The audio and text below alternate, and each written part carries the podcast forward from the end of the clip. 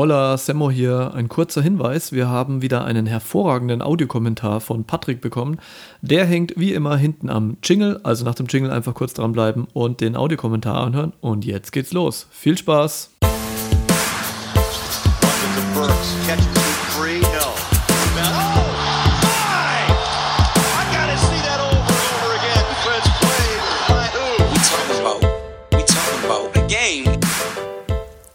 Moin, hallo und Servus und herzlich willkommen beim Talk in the Game Podcast bei unserer nächsten Ausgabe der Orlando Bubble Reports. Mit mir in der Leitung, wie auch schon bei den letzten Folgen, der Sammo. Moin. Moin, moin.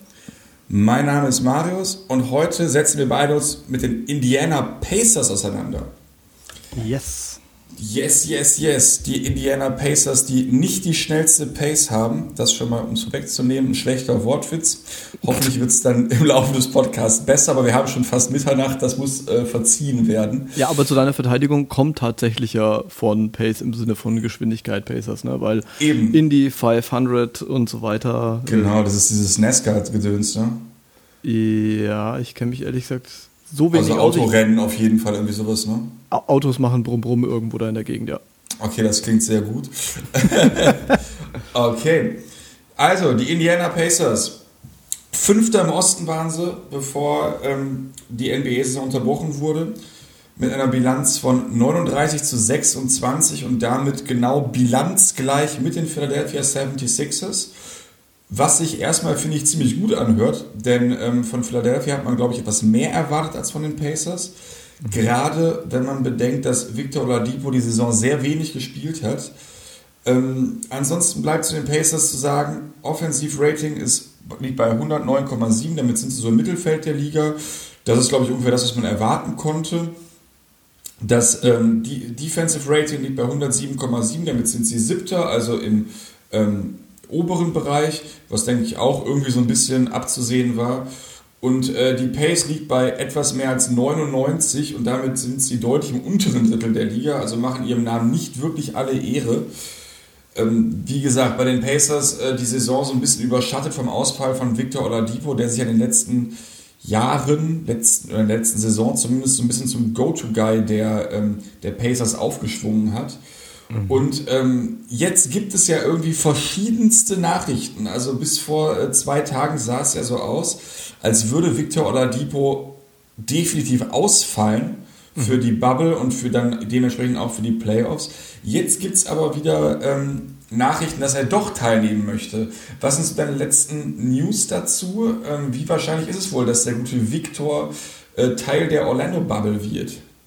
Ja, also äh, momentan ist irgendwie nicht so richtig klar, was da passiert. Ich habe mal versucht, das so ein bisschen nachzurecherchieren. Er hat ja Anfang Juli, am 3. Äh, Juli, um genau zu sein, falls es jetzt irgendwie wichtig sein sollte, kundgetan, dass er nicht teilnehmen möchte hier am Spielbetrieb. Und zwar im Grunde aus Vorsichtsgründen. Also er ist halt noch nicht so ganz fit. Er weiß nicht genau, wie stabil sein Knie ist und er will natürlich nichts riskieren für nächstes Jahr, was ja auch irgendwo verständlich ist. Allerdings ist er eben mitgereist nach Orlando.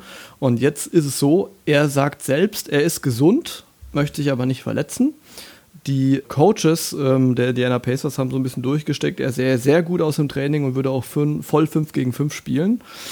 Jetzt ist es aber so, wenn du sozusagen nicht spielen möchtest, ja, also aus freiwilligen Gründen oder weil du irgendwie Angst hast vor Corona oder was auch immer, dann müssen diese Spieler eben auf ein gewisses Gehalt verzichten. Und es ist wohl so, dass er jetzt auf circa drei Millionen verzichten müsste, wenn er nicht spielen würde. Dazu kommt aber, dass die NBA jetzt irgendwie Druck macht, weil sie gesagt haben, ja, Moment mal, bei allen anderen Spielern, also sei es Spencer Dinwiddie oder was weiß ich wer, ähm, egal ob angesteckt oder nicht, ähm, die sind halt einfach nicht mitgereist und haben gesagt, sie drücken ihrem Team von zu Hause die Daumen. Jetzt ist es aber so, dass jemand einfach mal gemütlich mitfährt in diese High-Security-Bubble, da auch so ein bisschen mit rumtrainiert, aber trotzdem irgendwie keine Bock hat zu spielen. Und das kann nicht sein. Das heißt, die NBA macht von der einen Seite aus Druck, also entweder er muss gehen oder er muss spielen. Auf der anderen Seite kommt es dann natürlich darauf an, ja, wenn er jetzt einfach nicht spielt, was ist dann mit diesen drei Millionen? Äh, kriegt er die jetzt oder nicht? Und ich kann mir sehr gut vorstellen, dass das aus diesen Gründen letztendlich doch dazu kommt, dass er spielt. Vielleicht wird man auch sagen, komm, lass ein bisschen daddeln. Wir machen äh, trotz Bubble und trotz Playoffs ein bisschen Load Management oder wie auch immer. Oder er muss halt abreisen. Die Möglichkeiten stehen jetzt im Prinzip im Raum. Ja, ja, klar. Also ich habe das, das, mir war das gar nicht so ganz bewusst, dass der mitgereist ist. Das ist mir irgendwie äh, untergegangen und das habe ich jetzt auch erst heute gelesen. Ich war auch so, Hä? also das ist ja auch irgendwie absurd. Also ja. wenn es irgendwie darum geht, ne, ich meine, das hat man ja jetzt auch hier in Europa gesehen, dass äh, Sportveranstaltungen natürlich ohne Fans stattfinden sollen, eben aufgrund von der Erhöhung des Risikos der Ansteckung. Ja. Und dann einfach die Spieler sagen, okay, pass mal auf, ich spiele nicht mit, aber ich setze mich dem trotzdem aus. Das äh, finde ich geht auch nicht, muss ich ganz ehrlich sagen. Finde ich, äh, also ich finde das ganze Ding absurd, da haben wir ja schon öfter drüber gesprochen, aber das ist ja kompletter Quatsch. Also dann kann man ja direkt noch die Familie und die Freunde mitnehmen und dann hat man am Ende doch die Halle wieder voll. Also weiß ich nicht. ja, und jetzt, wo er ja auch da nicht mitspielt, da hat er dann genug Zeit, kann so ein bisschen die, die Attraktionen in Orlando genießen und kann dann mal bei Taco Bell vorbeischauen oder sowas. Nee, also das, das ist irgendwie. Das ist seltsam, oder? Ja, kann nicht sein. Ja. Da, da, müssen wir nicht wieder drüber reden, sonst regen wir uns nur auf und der Pod dauert über eine Stunde. Genau. Ähm, das haben wir irgendwie beide schon in unseren jeweiligen Aufnahmen, glaube ich, äh, zu Genüge kundgetan, was wir davon halten. Ja. Ähm, deswegen gehen wir einfach aufs Sportliche. Also, Pacers mit oder ohne Oladipo finde ich ist ein sehr schöner ähm, Anfangspunkt eigentlich, äh, von dem man das Ganze hier aufziehen kann. In meinen Augen sind die Pacers ohne Oladipo mhm. überhaupt nicht mehr in der Lage, irgendwas sportlich zu erreichen, um ehrlich zu sein. Sportlich würde ich davon ausgehen, dass, ähm, wenn er nicht dabei ist, dass man halt in den Playoffs, da ist man halt drin, da ist man gesetzt, dafür ist einfach der Rest der Liga zu schlecht. Ähm, ne, das geht einfach, die sind ja auch schon rein rechnerisch auch schon fest drin. Ja. Dementsprechend Playoffs sind drin, aber ohne oder Lipo, glaube ich, werden sie sang- und klanglos untergehen. Egal gegen wen sie spielen. Also da wird es im Osten noch absurder, weil die letzten drei Teams dann in meinen Augen keine Playoff-Teams mehr sind. Wenn man mal, also vom, vom, von, von der Klasse her. Nee. Ne, also sprich, dass dann die ersten drei im, im, im, äh, im Osten wirklich einen Freifahrtschein haben. Ähm, aber was denkst du denn, wenn jetzt Oladipo mehr oder weniger gezwungen wird mitzuspielen und wenn er so fit ist, wie die Coaches sagen, glaubst du, dass die Pacers dann in der Lage sind, vielleicht von Platz, naja, ich meine von Platz, wenn sie jetzt auf Platz 5 bleiben würden, davon würde ich jetzt aber mal nicht ausgehen, weil ich dann denke, dass Philly sie schon überholen wird noch, wo die ja eh gleich sind. Ja. Glaubst du, die könnten den Boston Celtics irgendwie gefährlich sein mit dem Oladipo? Weil ich glaube, ohne haben sie gar keine Chance. Ja, Nee, also ehrlich gesagt, ich glaube weder mit noch ohne, aber ohne ganz besonders nicht. Und äh, das hat natürlich mehrere Gründe. Zum einen, wenn man sich jetzt die aktuelle Saison anschaut, in der Oladipo ja teilweise äh, dabei war, dann hat sich gezeigt, erstens, das ganze Team kommt irgendwie nicht zur Linie, also 30. in der äh, Freiwurfrate, was hat natürlich bedeutet, dass das da irgendwie entweder nicht clever oder nicht aggressiv genug vorangeht. Und das sind natürlich genau solche Attribute, die du halt in den Playoffs brauchst gerade wenn es dann vielleicht mal eng werden sollte. Sie rebounden furchtbar, also furchtbar schlecht, sie rebounden relativ schlecht als Team, sind da 24. Die Celtics zum Beispiel sind da erstaunlicherweise, auch wenn sie keine richtig langen Lackel äh, im Team haben, oder zumindest nicht solche, die viel spielen sollten, relativ gut. Also jetzt, um auf dieses Matchup mal einzugehen.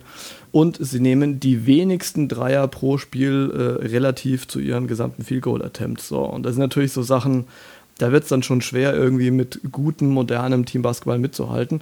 Dazu kommt, sagen wir mal, Oladipo ist nicht dabei. Äh, selbst wenn er dabei ist, wer sind denn dann so die nächstbesten Scorer? Also gehen wir einfach mal davon aus, dass wenn Oladipo dabei ist, dass er dann irgendwie 20 plus scoren würde. Keine Ahnung, er hat sich ja im Laufe der Saison zumindest gesteigert, auch wenn sein Schnitt jetzt irgendwo bei, ich glaube, 14 Punkte oder sowas liegt. Dann wäre der nächste TJ Warren mit 18 Punkten. Und willst du wirklich, dass TJ Warren dein zweitbester Scorer ist? Ich glaube nicht. Nö, Wirklich nicht, ne? Dann Dumantas nee. Bonis ist der nächste mit 18, Malcolm Brockton 16 und dann bist du schon bei Miles Turner mit 11. Also die Frage für mich ist, wo soll man überhaupt Scoring herkriegen in einem Team? Der Gedanke wäre ja mal so ein bisschen, ja, man holt sich Jeremy Lamb dazu, wenn er was kann, dann zumindest scoren, aber der ist ja verletzt. So. Das heißt, er fällt aus. Wenn Depot auch ausfällt, wie gesagt, dann hast du halt nur noch die anderen Typen. Boah, da sehe ich richtig schwarz und wenn er dabei ist, wie viel, also zum einen kann und zum anderen will, also jetzt im Hinblick auf sein Knie und so weiter und wie auch immer das Ganze ausgehandelt wird, er dann leisten. Also würde Oladipo dann 40 Minuten gehen? Wahrscheinlich nicht. Und wird er, also wie gesagt, er hat jetzt 14-3-3 äh, aufgelegt, hat sich da wirklich konstant gesteigert, ist am Ende irgendwas bei 19, glaube ich, angekommen im März.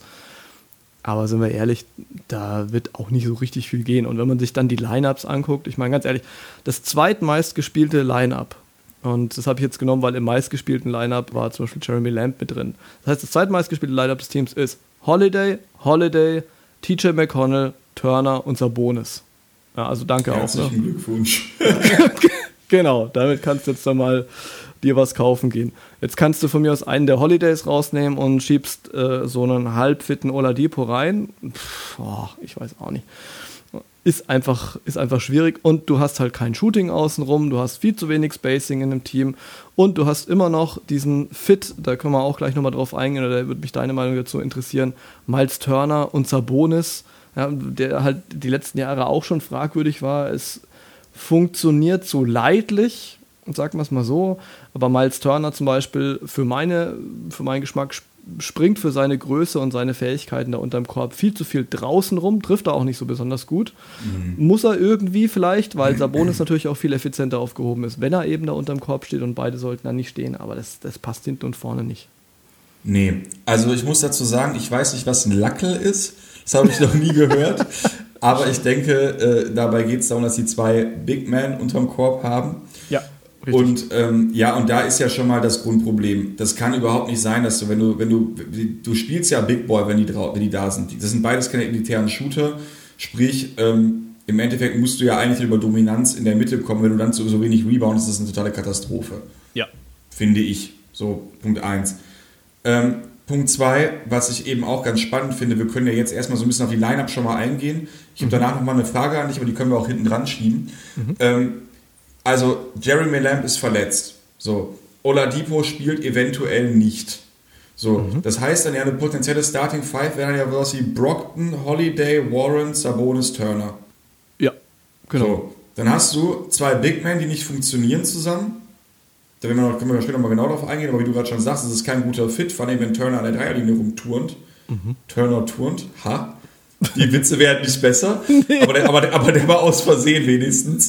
ähm, dann hast du einen TJ Warren, der so ein typischer äh, 20-0-0-0-0 Spieler ist. Ja, genau. Ne, der auch einfach viel zu viel schießt, auch wenn es eben nicht läuft.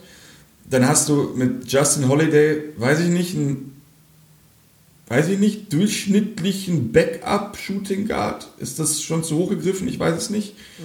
Ähm, ja, ist jetzt nicht doch. der Spieler, den ich jetzt schon. irgendwie massiv viel verfolge, aber er ist definitiv kein guter Starter. Und mit Malcolm Brockton irgendwie auch ein Spieler, der auch, der natürlich funktioniert, der gut ist, aber der ja auch kein Star ist. Ne? Also Rookie ja. of the Year, das eine und hier, äh, wie heißt er, äh, 50, 40, 90 Club und was auch alles, ähm, mhm. ist er einfach nicht.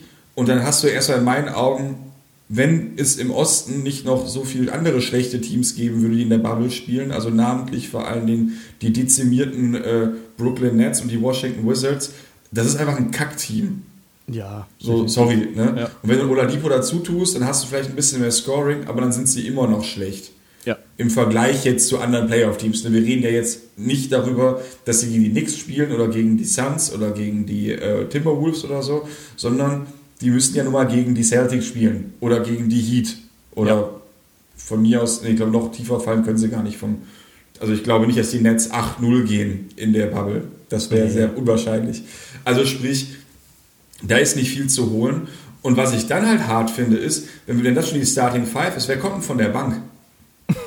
Also jetzt mal ja. ganz ehrlich, wer, wer, ist denn, wer, wer ist denn ein relevanter Bankspieler? Aaron Holiday? Jein.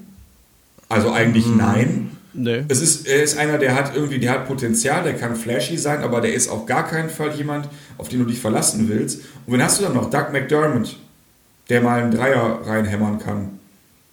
Doug McDermott, du hast TJ McConnell, den, den Goat schlechthin natürlich. Und dann wird es halt, wird's halt richtig düster. Also wenn man jetzt hier mal so die Liste durchgeht, äh, nur um mal so ein paar klingende Namen hier erschallen zu lassen.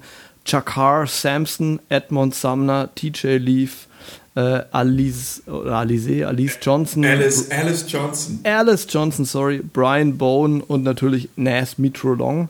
Also das Coole an Alice Johnson ist, dass der einfach, der, hat, der sieht cool aus. Der hat so ein richtiges Gangster-Face und mit diesen, wie heißen die da, mit diesen ähm, kleinen Zöppeln da, Conros, die sind es ja nicht, sondern so Mini-Treads. Der ja. sähe halt in einem 50-Cent-Video ganz cool aus. Der kann, glaube ich, böse gucken mit Grills, aber ansonsten war es das auch. Super cool und trotzdem drückte dann Kyle Korver einfach 5 Dreier rein. Jo. und dann, ja. Das war es dann. Das war's dann. Insofern, äh, da ist einfach nicht viel zu holen. Ne? In, ich glaube, ähm, was, was da halt relativ äh, wichtig ist, wenn man es jetzt mal so will, und da nehme ich mal äh, einen Punkt bei meinen Keyplayern irgendwie vielleicht vorweg, äh, sind schon irgendwo die beiden Holidays und Doug McDermott, einfach deswegen, ja. weil die beiden, oder die drei, besser gesagt, äh, eigentlich so ziemlich die besten Dreierschützen im Team sind. Und ich glaube, also es, es, wird nicht ausbleiben. Du musst eigentlich die drei so zum Laufen kriegen, dass die ihre ähm, Dreierversuche hochschrauben weil das ist jetzt nicht so super viel irgendwie, was, was die nehmen. Ich kann ja hier gerade nochmal rausschauen. Äh, wo sind wir denn hier? Justin Holiday 4,4, Aaron Holiday 3,5 und Doug McDermott 4,3. Also das, die müssten das irgendwie alle noch anheben, weil sonst kann ja irgendwie keiner so richtig werfen, um dann so ein bisschen Spacing zu kreieren, dass die anderen ein bisschen laufen können. Ich meine, es macht das Kraut jetzt nicht fett, ne? aber Insofern, die Holidays, du hast recht, absolut. Jetzt wären in anderen Teams nicht unbedingt Starter oder sollten nicht unbedingt Starter sein. Hier haben sie dann doch, einfach weil sie ein bisschen was treffen können, halt eine relativ wichtige Rolle. Aber dann, tja, mhm. dann ist halt extrem dünn. Und selbst wenn eben die beiden, also Lamp und äh, Oladipo dabei wären, also wenn sie dabei wären und fit wären, dann wäre es auf jeden Fall deutlich kompetitiver. Aber wird natürlich auch irgendwie zu nichts führen auf Dauer. Ja, ich finde, bei deinem Keyplayer sieht man ja irgendwie auch schon so ein bisschen, oder deinen Keyplayers, sieht man ja schon so ein bisschen, wo man da steht. Ne? Ich habe ich hab mir da jetzt Malcolm Brockton aufgeschrieben, aber mhm. auch einfach nur, weil ich halt glaube, dass er jemand ist, der tendenziell so der Typ ist, der muss das Spiel einfach an sich reißen. Es geht gar nicht anders. Mhm. Wenn, also wenn Oladipo nicht dabei ist, respektive nicht in Form ist Ne? Wir sprechen ja. ja nicht von einem 25-Punkte-Oladipo, wahrscheinlich.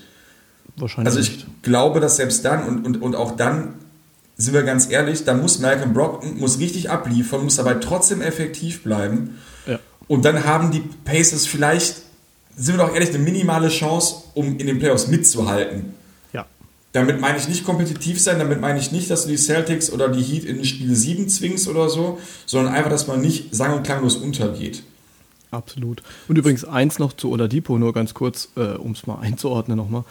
Wir, also inklusive uns beiden, aber auch generell habe ich momentan so einen Eindruck, Victor Oladipo wird als einer der größeren Stars der Liga so ein bisschen betrachtet. Man muss aber sagen, er hat tatsächlich in seiner Karriere ja auch nur eine einzige Saison über 20 Punkte gescored. Ne? Also 2017, 18 in Indiana mit 23,1. Letztes Jahr waren es 18,8. Da kam dann die Verletzung natürlich dann irgendwann dazu klar, jetzt kommt er aus der Verletzung raus, nehme ich mal raus, aber vor diesem Fabeljahr mit 23,1 waren es 15,9 mal 16, 17,9, 13,8 und äh, bei Orlando war es ja auch und äh, bei OKC war es auch immer so, ich weiß gar nicht, wie soll ich sagen, eher so ein Typ Chris Middleton in Sachen Wichtigkeit, ja. Und äh, jetzt aber auf einmal reden wir mal davon, also wenn Oladipo dabei wäre, dann aber nur, ich weiß nicht, äh, hat er das jetzt schon mehrere Jahre gebracht? Nö. Nee, eben. Und das ist und danach war er halt verletzt. Ne? Also genau. das ist halt auch noch so ein Punkt. Ne? Ja. Für mich darüber hinaus ist eben, das hast du ja auch gerade schon angesprochen, Keyplayer sind für mich ein bisschen eben auch Turner und Sabonis. Ja. Und zwar nicht, weil es jetzt daran liegt oder an den beiden liegt, dass es jetzt irgendwie super, super gut wird, mhm. sondern können sie harmonieren. Ne? Finden sie einen Weg, dass die beiden zusammen spielen können. Ja. Weil wenn es nicht funktioniert, bin ich mir sehr sicher, dass man sich mittelfristig, dass man mittelfristig dann einen Abnehmer für Förner sucht. Das glaube ich auch. Also es war ja schon oft im Gespräch und es gab schon viele Trade-Gerüchte. Das Problem ist halt, Sabonis bringt ja vorne relativ viel. Also ist ein geiler Spieler. Ich schaue ihm auch sehr gern zu. Ich mag Sabonis richtig gern. Aber hinten halt nicht wirklich. Turner bringt ja dafür hinten mehr, aber halt vorne nicht so wirklich. Und jetzt könnte man eigentlich sagen, okay, aber wenn der eine halt offensiv gut ist und der andere defensiv ist auch irgendwie ein guter Fit aber halt, wie gesagt, nur auf dem Papier. Ne? Und die stehen sich offensiv ein bisschen im Weg. Und defensiv ist manchmal die Abstimmung da auch so ein bisschen schwierig. Und deswegen, ich weiß, ich weiß nicht so richtig, was man, was man damit anfangen soll. Auch wenn du jetzt natürlich äh, Turner wegdealst und hast dann noch Sabonis, klar, du holst ja natürlich irgendwas dafür. Also du bräuchtest dann wirklich so ein defensiv dominanten Typen, der aber auch ein bisschen aus dem Weg gehen kann. Wie sieht es aus? Es ist halt, es ist nicht so einfach, ehrlich gesagt. Sonst hätten sie vielleicht auch schon was gemacht. Ja, klar. Nee, natürlich. Aber ich meine, das wird man jetzt halt irgendwie sehen. Ne? Ich meine, Ja. Ne, ist halt, die Frage ist halt, was du dafür bekommst. Ne? Ich meine, da gab es ja mal so Diskussionen wie vor der Saison, ob das für die Celtics einer von den beiden Spieler wäre und dafür Jalen Brown zu traden. Mhm. Und das wird definitiv nicht passieren. Also so ein Spieler wie Jalen nee. Brown kriegen sie never. So. Nee, und vor allem nicht mehr nach der Saison. Nee, das meine ich ja. Dann würde ich noch eine Frage noch hinten ran schieben, bevor wir so zur Prediction gehen, weil ich glaube, viel mehr gibt es zu den Pacers wirklich nicht zu sagen. Nö. so, wir sagen jetzt beide, dass es ja wahrscheinlich so rein kompetitiv gesehen nicht viel passieren wird in den Playoffs. Mhm.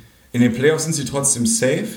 Und für mich wäre jetzt die Frage, was sollten die ähm, Pacers jetzt machen mit dieser Bubble? Weil sie sind jetzt da und diese acht Spiele sind da und mhm. da muss ja was passieren. Und danach sind es ja nochmal plus vier, plus x, wobei ich das x gar nicht mehr unbedingt als mehr als eins sehen würde ähm, ja. also kleiner gleich 1, ja. ähm, Playoff-Spiele. Und dann ist eben die Frage, gerade wenn Oladipo, Oladipo nicht dabei ist, bzw. nicht in Form ist, versucht man dann trotzdem, das Team so gut einzuspielen, wie es geht, um dann irgendwie einen Kampf aufzunehmen mit den, weiß ich nicht, Celtics, Heat, Sixers, wie auch immer? Oder sollte man die Bubble nutzen, um mal so ein paar von den jungen Spielern und dabei ist Paar gro äh, groß geschrieben, weil so viele junge Spieler haben sie gar nicht, mhm. denen einfach nochmal eine Chance zu geben. Und das wären für mich namentlich äh, Aaron Holiday, der mhm. ja schon mal über Mini-Stretches bewiesen hat, dass er ganz gut ist, und eben ein Gogan Bitadze, der ja irgendwie noch gar nicht so viel zeigen konnte, ob man den Leuten Spielzeit gibt. Aber wahrscheinlich macht selbst das keinen Sinn, ne? Also zumindest bei Vitaz ja nicht. Wahrscheinlich musst du eher Turner und äh, Sabonis ins, ins Schaufenster stellen, überhaupt noch irgendwie einen vernünftigen Gegenwert zu generieren, oder? Ja, ehrlich gesagt, zum einen muss man irgendwie neu aufbauen und deswegen habe ich mir jetzt hierbei geschrieben, irgendwie gilt halt beides, ne? weil es ist jetzt nicht so, dass man die geilen jungen Spieler hat, die man jetzt hier mal so richtig von der Leine lassen kann. Also Goga Bitaze, glaube ich schon, dass der im richtigen Umfeld irgendwie dann die entsprechenden Tools hat, um auch in der NBA eine gute Rolle zu spielen. Äh, momentan läuft es halt noch gar nicht rund, also er kriegt wenig Minuten, kriegt relativ wenig Würfe und von seinen 0,73ern trifft er 16,7 Prozent. Dabei war ja der Wurf mal irgendwie so ein bisschen was, was ihn mit auszeichnen soll. Also echt schwierig. Ähm, Aaron Holiday kriegt ja seine Minuten, also der hat 23,6 Minuten, startet auch teilweise und nutzt die gut, trifft gut und so weiter. Das passt auch alles. Ähm, da sehe ich jetzt, egal welches Konzept man verfolgt, eigentlich nicht das Problem, weil ich glaube, dass er so oder so Minuten kriegen wird. Bei Bitaz ist es ein bisschen die Frage und ansonsten, wer sind die jungen Spieler? Ja, die jungen Spieler sind im Endeffekt, äh, unterschlägt man auch oft so ein bisschen Sabonis, Turner äh, und Holiday, alle 23 Jahre alt. So, eigentlich sind das ja, ja, ne, die jungen Spieler im Prinzip und dann kann man doch irgendwie, was, was Edmund Sumner, ich glaube, da muss man nicht großartig sprechen. TJ Leaf ähm, hat bisher auch noch nicht oder ist sogar eher so ein bisschen noch zurückgegangen, also da kam jetzt auch nicht viel. Brian Bone ist noch da, ich, keine Ahnung. Also so oder so bringt es nicht viel. Ich glaube, man sollte versuchen, schon so kompetitiv wie möglich zu spielen, trotzdem hier und da mal die Spieler reinzuwerfen, aber jetzt nicht irgendwie als so eine Jugendforscht-Line-Up, sondern halt hier mal einen, da wo es passt und da mal den anderen und vielleicht eher draufsetzen, so ein bisschen Kultur aufbauen, ist vielleicht übertrieben, aber irgendwie halten und dann einfach sich auf nächstes Jahr konzentrieren, weil sind wir ehrlich, wahrscheinlich wären es zwölf Spiele und in zwölf Spielen reißt du natürlich in Sachen äh, Jugend voranbringen und so weiter auch nicht viel. Ja? Also du kannst nee. mal ein bisschen kompetitiv gegen ähm, einen guten oder relativ guten Gegner spielen lassen und das war es dann aber auch. Ja. Ja, ich würde mal sagen, ich sehe das ähnlich und ich glaube, dazu passt meine Prediction auch ganz gut. Jo. Ich glaube, dass die Pacers Sechster im Osten werden. Also werden einen Platz verlieren, die werden hinter Philadelphia zurückbleiben und sind trotzdem zu gut, um sich von einem der anderen Teams noch abfangen zu lassen. Ja. Und dann gehen sie in meinen Augen gegen die Celtics, die in meinen Augen Dritter werden, 4-1 mhm. baden gehen, wenn es gut läuft. Ja. So, so ein Spiel traue ich ihnen irgendwie zu, aber ich die Celtics gar nicht so gut finde. Also, das heißt so gut, ich finde die schon gut, aber jetzt nicht so, dass die, ähm, die sind so gut, dass sie die Pacers total dominieren werden, aber nicht so, dass ich nicht glaube, dass sie mal ein Spiel abschenken. Ja, nee. Könnten, ne, so. Und deswegen, also ich würde ein 4-1 predikten ne, irgendwie eins gewinnen sie mal, weil dann einfach auch mal die, die Dreier fallen und weil dann auch vielleicht die Celtics sagen, ja komm, ne, lass mal gut sein. Mhm. Ähm, aber das ist das höchste aller Gefühle. Mehr sehe ich bei den Pacers nicht, muss ich ganz ehrlich sagen. Nö, ich auch nicht. Also je nachdem, wie auf welchem Platz sie landen, kann das Matchup sein. Die Heat, die Sixers, die Celtics oder die Raptors, das wären so die möglichen oder die wahrscheinlichen. Und gegen keinen von denen sehe ich sie irgendeinen Blumentopf gewinnen. Also von mir aus gegen die Heat vielleicht dann mal ein Spiel, theoretisch ein Spiel gegen jeden, aber eigentlich muss man sagen, wäre da irgendein Sweep wahrscheinlicher. Deswegen, ich würde einfach tippen, zwölf Spiele und dann kann man in die Herbstpause gehen und dann geht es eigentlich relativ früh schon wieder los mit der neuen Saison. Insofern, da äh, können sie dann schon so ein bisschen busy bleiben und sich fit halten. Ja, genau, da sind wir da, glaube ich, ähnlicher Meinung. Ähm, dann würde ich wieder die obligatorische äh, letzte Aufforderung des Podcasts an dich richten. Mhm. Knallen Sie mir doch bitte mal ein Hot Take raus. Na, aber sehr gerne doch.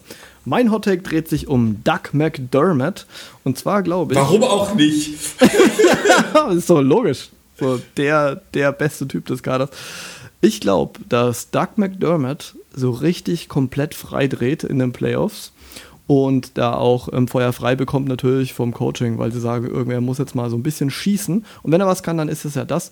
Und ich glaube, er legt ein Spiel hin mit elf getroffenen Dreiern und wäre damit der All-Time Three-Point-Field-Goal-Leader in den Playoffs zusammen mit Clay Thompson und noch vor äh, Lillard, der hatte mal 10 in den Playoffs. Sein Maximum in der Saison waren übrigens ein paar Spieler mit sechs getroffenen Dreiern. Deswegen wären er eigentlich nur fünf mehr. Und ich glaube, Doug McDermott wird mal so mir nichts, dir nichts. All-Time-Leader bei den Dreiern und fliegt dann direkt raus. Finde ich geil. Doch, der ist cool. Das ist ein richtig geiler, äh, ein richtig geiler Hot Take. Finde ich super. Da, da ist, also, meiner, meiner ist auch, auch wild. Aber nichtsdestotrotz äh, finde ich deinen, glaube ich, cooler, weil ich meine, das ist natürlich, natürlich krank. Ne? So, so ein absolutes Non-Fact, also All-Time-High wäre schon witzig. Das wäre so geil, dann vor allem in so einem Spiel, wo du irgendwie so, keine Ahnung, 68, 105 verlierst. und dann einfach mal davon 11 Dreier von ihm. Das finde ich gut. Okay, dann ähm, kommt mein Hot Take jetzt. Ich bin gespannt. In meinem Hot Take verletzt sich Malcolm Brockton, oh. mhm. beziehungsweise er verlässt die Bubble aus privaten Gründen. Man will ja keinem, äh, keinem was Böses wünschen, aber er ist irgendwie, ne, mhm. spielt nicht. Ja. Und das heißt, dass Aaron Holiday starten wird mhm. und er auch den Ballvortrag übernimmt und ja, seine Stats werden sowohl, also in der Bubble beziehungsweise in den Playoffs, je nachdem, wann sich eben Brockton verletzt, wird er 20 und 8 auflegen.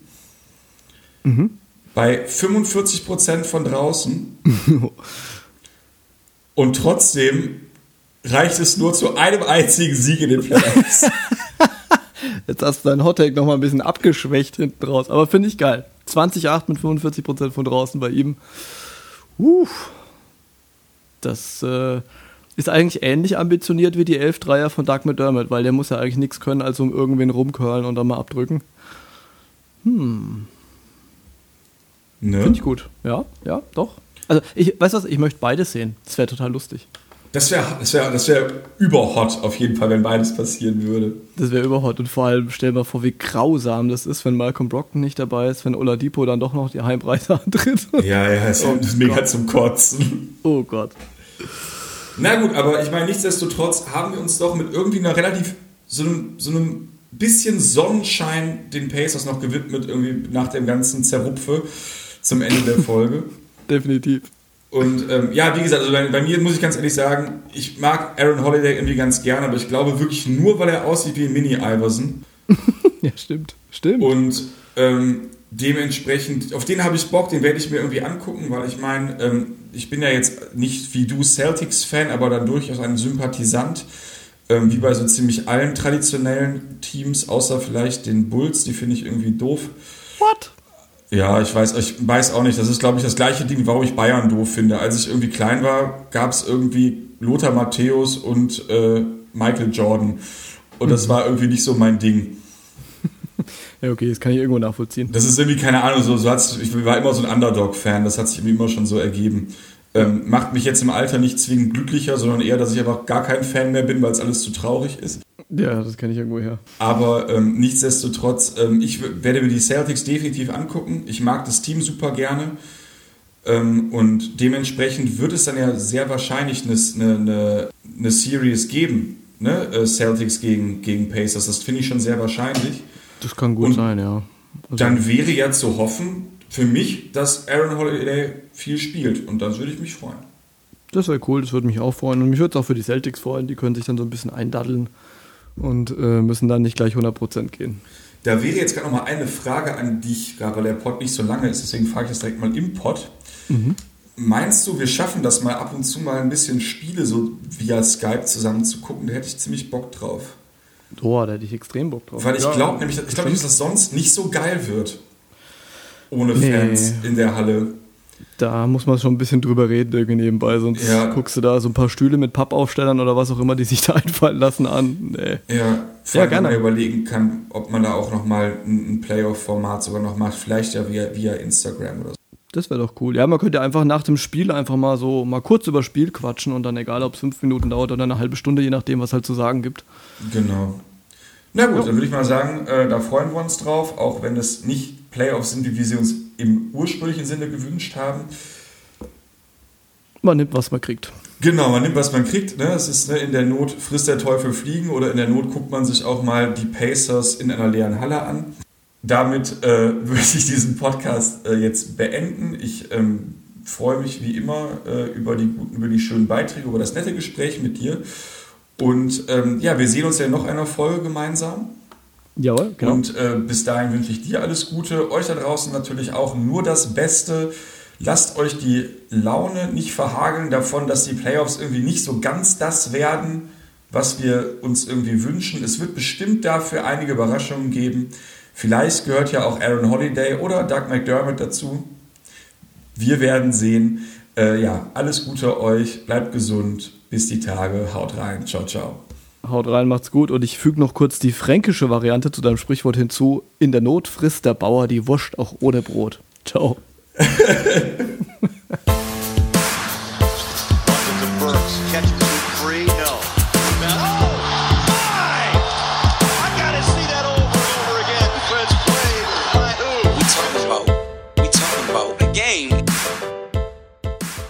Hallo, liebe Talking the Game Kollegen. Ich würde euch jetzt meine Einschätzung zu den Pacers, zu den kommenden Playoffs in der Orlando Bubble geben. Genau. Ich würde anfangen mit meiner prognostizierten Starting Five. Ich denke, sie werden mit Brockton an eins, Oladipo an zwei, Lamp an drei, TJ Warren an der vier und mit Sabonis an der fünf starten. Genau, zu den Fragen, die mir bei den Pacers so aufkommen würden, ist, wird Nate McMillan die Minuten von Miles Turner und Sabonis staggern lassen oder wird er Turner und Sabonis zusammenspielen lassen? Weil ich bin mir nicht sicher, ob Turner und Sabonis zusammen existieren können, weil Sabonis wirklich grauenhaft von der Dreierlinie getroffen hat in der Regular Season mit gerade mal 25 Prozent und Turner ist jetzt auch nicht wirklich so der Dreierschütze vor dem Herrn. Ähm, das könnte interessant werden, wenn sie beide zusammenspielen und die Zone voll beladen, ob da gegnerische Teams Probleme mitbekommen könnten. Ja, könnte interessant werden. Die zweite Frage ist, wie viele Minuten wird Doug McDermott bekommen, beziehungsweise wie viele Dreier wird er bekommen, weil er ist wirklich ein super, super Dreierschütze gewesen mit 45 Prozent äh, bei zwei Dreierversuchen in der Regular Season. Wenn sie ihm viele Würfe kreieren könnte, es auch relativ gut werden in den Playoffs. Aber wenn nicht, da würde ich mir schon ein paar Sorgen machen, äh, ob die Pacers nicht zu wenig Dreierschützen haben, weil von der Bank kommt er abseits jetzt von ihm als Dreierschütze nicht so wirklich viel. Genau. Und dann als äh, ja, wichtigste Frage ist, wie wird Oladipo zurückkommen? Er ist ja schon zurückgekommen, aber hat gerade mal 14 Punkte jetzt geaveraged. Er hat zwar diesen einen Game Winner gegen die Bulls gehabt, aber ja, es war noch nicht so richtig überzeugend, seine Rückkehr. Ähm,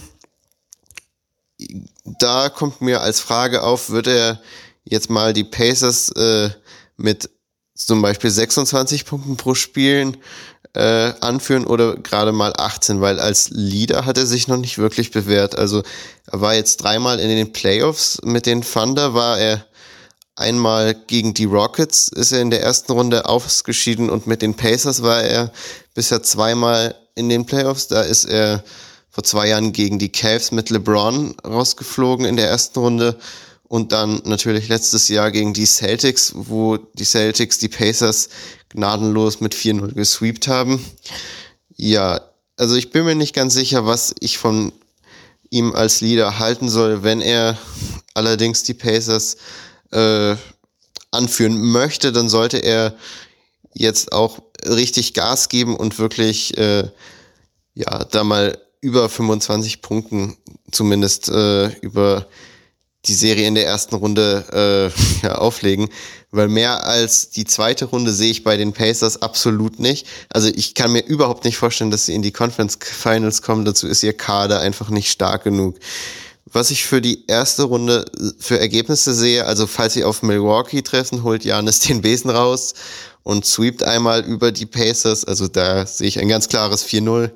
Äh, gegen Toronto und Boston traue ich ihnen einen Sieg zu. Also ich denke nicht, dass sie von Boston wieder gesweept werden. Ich denke, da werden, würden sie 4-1 äh, ja, mit einer 4-1 die Koffer packen müssen. Äh, gegen Philly also falls sie irgendwie auf Philly treffen sollten, was ja auch relativ unwahrscheinlich ist, aber falls sie auf Philly treffen, denke ich, ja, äh, holen sie zwei Siege und müssen dann auch nach Hause fahren. Äh, gegen Miami traue ich ihnen schon etwas zu, weil ich von Butler als Leader absolut nicht überzeugt bin. Äh, die Serie wäre auch relativ spannend, weil sich äh, Butler und TJ Warren auch schon ein bisschen in die Haare gekommen sind, äh, wo Warren ja auch wegen Butler ejected wurde und Butler ihn dann so, ja, Kiss, äh, Küsse entgegen äh, ge, geweht hat. Ähm, ich halte von Butler als Leader relativ wenig.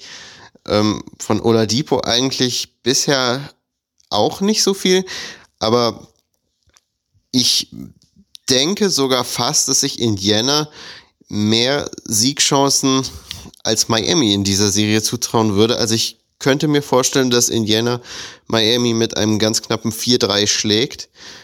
Und äh, das ist auch die einzige Serie, in der ich Indiana irgendwas zutrauen würde. Ja, wie seht ihr das? Haut rein.